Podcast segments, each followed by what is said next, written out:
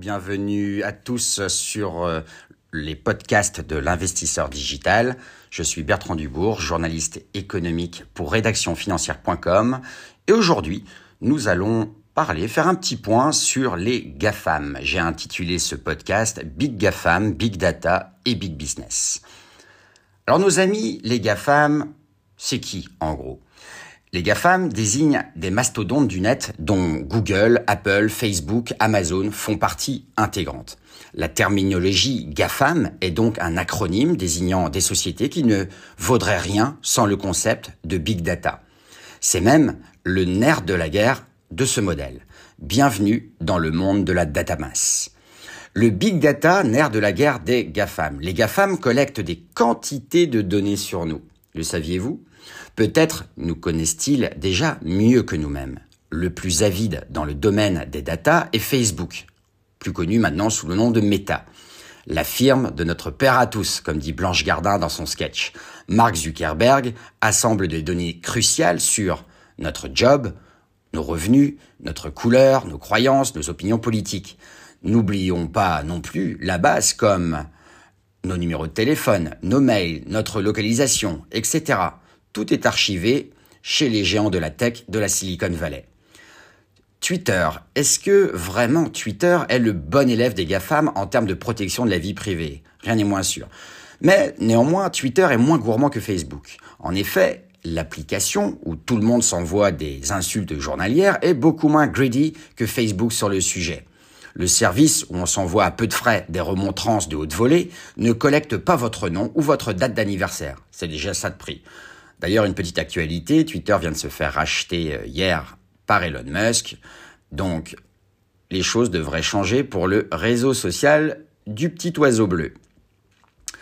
Cortana, l'ami qui vous veut du bien. C'est quoi Cortana? Eh bien, Cortana, c'est un assistant virtuel qui vous écoute en permanence. Dès lors, Google conserve votre activité sur Internet et l'historique de vos déplacements. Apple et Amazon respectent a priori davantage le peu qui nous reste de vie privée sachant que leurs revenus semblent un peu moins exposés à la pub en direct. Sinon, ce serait sans doute le carnage, là encore, pour nos données personnelles. Les éléphants de San Francisco, jadis plus connus pour le quartier coloré de Castro et le film Bullet, n'auraient pas pu s'imposer sans le big data. En effet, la personnalisation de l'expérience utilisateur et le ciblage des internautes avec le big data font partie intégrante de la valorisation de ces sociétés. Vous croyez peut-être que je vous dis des âneries? Eh bien, je vous invite à aller sur le blog de rédactionfinancière.com où j'ai mis à votre disposition un graphique qui vous montrera le nombre de connexions à la minute dans le monde sur tous ces réseaux sociaux. C'est assez impressionnant. Est-ce que bientôt Google sera dans votre prochaine coloscopie? Ça aussi, c'est possible. Grâce aux cailloux que nous laissons sur Internet, les GAFAM connaissent nos habitudes, nos centres d'intérêt, les produits que nous affectionnons et même notre état de santé. Et ça, les GAFAM aiment bien. D'ailleurs, il y a plusieurs projets qui sont déjà livrés et d'autres qui arrivent pour notre bien-être. Amazon, par exemple, cette firme euh, investit dans des startups qui combattent le cancer. Alphabet veut être le leader des projets dans la santé. Verily travaille dans la technologie de pointe médicale avec de grands groupes pharmaceutiques comme Sanofi.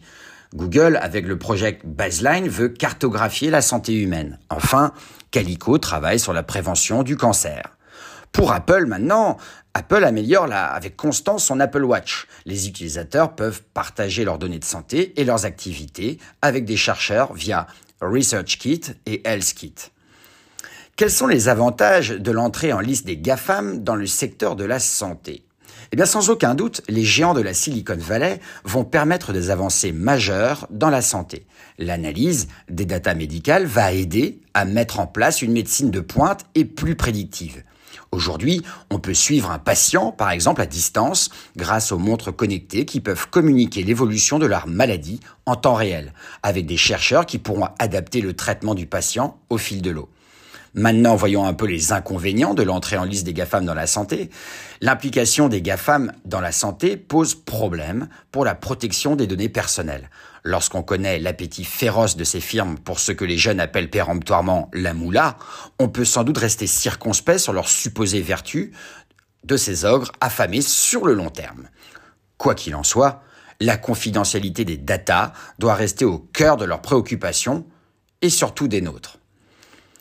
Alors qu'en est-il du digital et du data? Pour Mick Levy, le digital, c'est l'intimité, tandis que la data, c'est l'intelligence. Et ça, les GAFAM l'ont très bien compris, ce distinguo entre ces deux concepts. Tout leur business plan est d'entrer dans notre sphère intime pour créer de la data, qui, à son tour, va permettre de créer de l'intelligence. Ainsi, pas une semaine ne se passe sans qu'une firme ne crée de nouveaux services, lesquels créeront encore plus de data. C'est magique et très malin. D'ailleurs, les PME sont elles aussi en possession de nombreuses données et peuvent appliquer les mêmes recettes que les GAFAM pour créer de la valeur. Et vous, est-ce que vous pouvez investir dans le big data? Eh bien, en vérité, je vous le dis, la réponse est un grand oui. Il existe bel et bien un fonds d'ailleurs qui joue sur cette thématique et il se dénomme Edmond de Rothschild Fund Big Data. Le fonds a été lancé en grande pompe en août 2015 et permet aux investisseurs de s'exposer aux entreprises qui œuvrent dans le monde merveilleux de la data qui s'annonce. En outre, le fonds affiche une performance insolente depuis son lancement et surperforme souvent l'indice MSCI World. La stratégie des gérants repose sur une double approche, à savoir une vision transversale qui permet de constituer un portefeuille diversifié et une approche pragmatique pour sélectionner les leaders dans leur secteur respectif. Voilà, c'était tout aujourd'hui pour ce podcast sur les big data et sur les GAFAM.